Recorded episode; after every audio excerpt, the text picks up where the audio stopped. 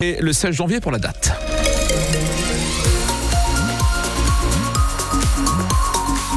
Il y a des jours comme ça pour la route. Le trafic est très perturbé autour de Carolin dans le sens Paris vers Lille. Il y a toujours 10 km de bouchons à cause d'un véhicule en panne, un poids lourd en panne. On fait un point complet à la fin de ce journal. Pascal, la météo avec vous. Euh, une journée plutôt ensoleillée, en tout cas euh, qui commence sous le soleil, qui se terminera par des nuages avec des températures négatives dans la plupart euh, des secteurs du nord et du Pas-de-Calais en attendant la neige demain. Pascal, la France mise donc sur le nucléaire. En déplacement à Gravelines hier, le ministre de l'économie, désormais également ministre de l'énergie, a confirmé hier la construction de six nouveaux EPR, ces réacteurs de deuxième génération, de nouvelle génération. Deux d'entre eux seront construits à Gravelines à l'horizon 2038. Le plus gros défi industriel de notre temps, selon Bruno Le Maire, qui a visité la centrale de Gravelines, accompagné du PDG d'EDF, Luc Raymond, et Stéphane Barbero. Vous les avez suivis. Environ la moitié du parc nucléaire français était à l'arrêt l'hiver dernier à cause de problèmes de maintenance ou de réparation à réaliser. Aujourd'hui, tout est revenu à la normale et Bruno Le Maire tenait à le souligner face aux salariés. On vous a beaucoup tapé dessus. Au moment où vous arrivez à rétablir la capacité de production, j'aimerais aussi qu'on vous salue, qu'on vous remercie pour euh, le mal que vous êtes donné depuis plusieurs mois pour que la France retrouve une capacité de production euh, électrique qui soit au meilleur niveau.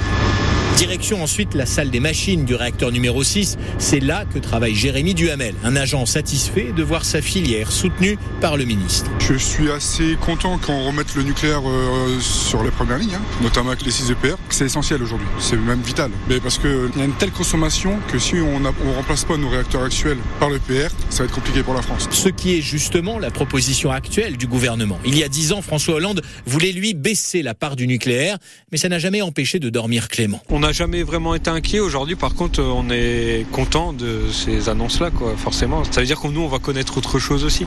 Vous aurez quel âge en 2038 Waouh, euh, bah 48 ans.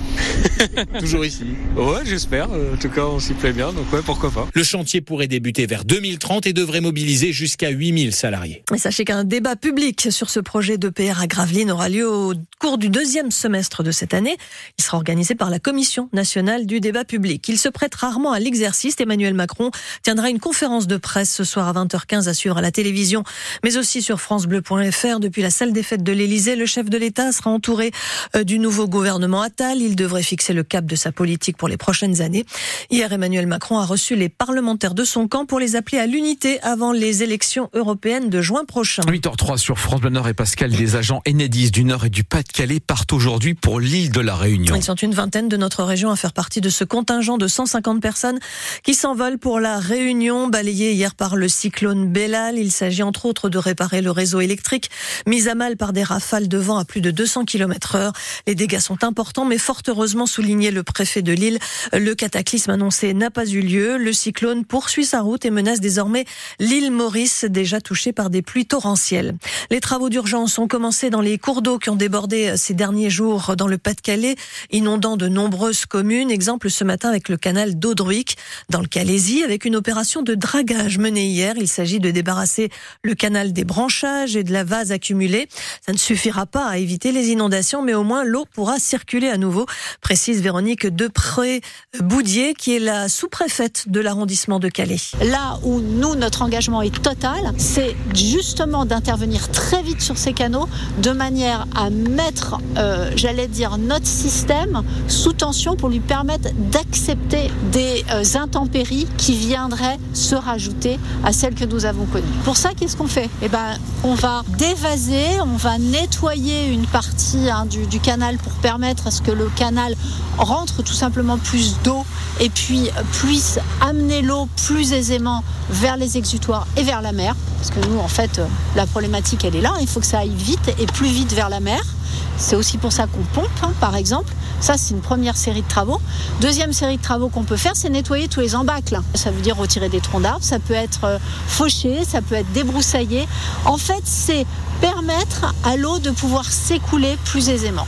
Véronique de Préboudier, la sous-préfète de l'arrondissement de Calais, les canaux d'Ardre et de Guine feront également l'objet de travaux de dragage dans les prochaines semaines. Ils seront stoppés de mars à septembre pour respecter la faune et la flore. Un homme et une femme de 69 ans, originaires de Belgique, ont été surpris par la marée hier alors qu'ils se trouvaient euh, à Sainte-Cécile, à Camier, près de, du Touquet. Encerclés par la mer, ils n'ont pas pu rejoindre la plage. Un kitesurfer est venu à leur secours, mais l'homme en arrêt cardio-respiratoire euh, n'a pas pu être réanimé.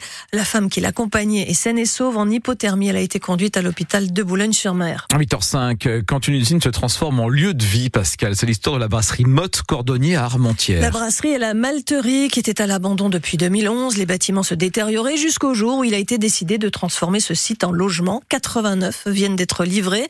Une réhabilitation dans le respect de l'architecture des briques apparentes avec l'interdiction de modifier les façades classées monuments historiques. Des descendants de la famille Motte ont découvert la métamorphose de l'usine familiale sous les yeux d'Odile Sonnellard. Âgée de 83 ans, Brigitte Motte, l'épouse de Bertrand Motte, le dernier de la famille à avoir dirigé la brasserie jusque dans les années 90, tenait à être présente et à découvrir cette réhabilitation avec la création de logements, mais aussi la reprise de tous les murs extérieurs qui redonnent au bâtiment leur lustre d'antan. C'est émouvant, ça je peux vous le dire que ça fait quelque chose. Bravo à ceux qui ont organisé ça parce qu'ils ont gardé tout ce qui était essentiel dans la brasserie, donc qui sont les cuves de fermentation. Et puis après d'avoir transformé en maison, ben, aujourd'hui c'est sympathique de penser que des gens vont occuper ces lieux. De la famille Motte, le petit-fils Henri, 31 ans, était également présent, lui qui appartient à la dixième génération de brasseurs de la lignée Motte et qui a relancé lui-même il y a quatre ans une brasserie artisanale à Armentières sur un autre site,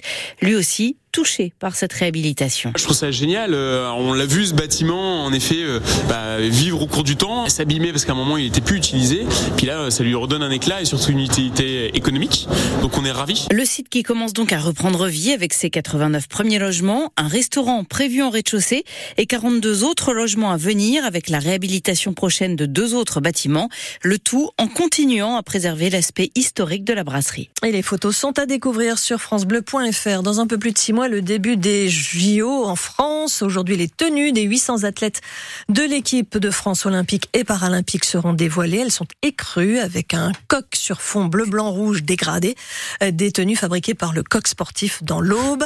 Hier, les noms d'une grande partie des 11 000 porteurs de flammes ont été dévoilés. On y revient dans 10 minutes. Et puis en tennis, la nordiste Océane Dodin s'est qualifiée cette nuit pour le deuxième tour de l'Open d'Australie. Elle a battu la chinoise Lin Zhu en 2-7, 6-4, 6-3, Linzout qui était euh, tête de série numéro 29.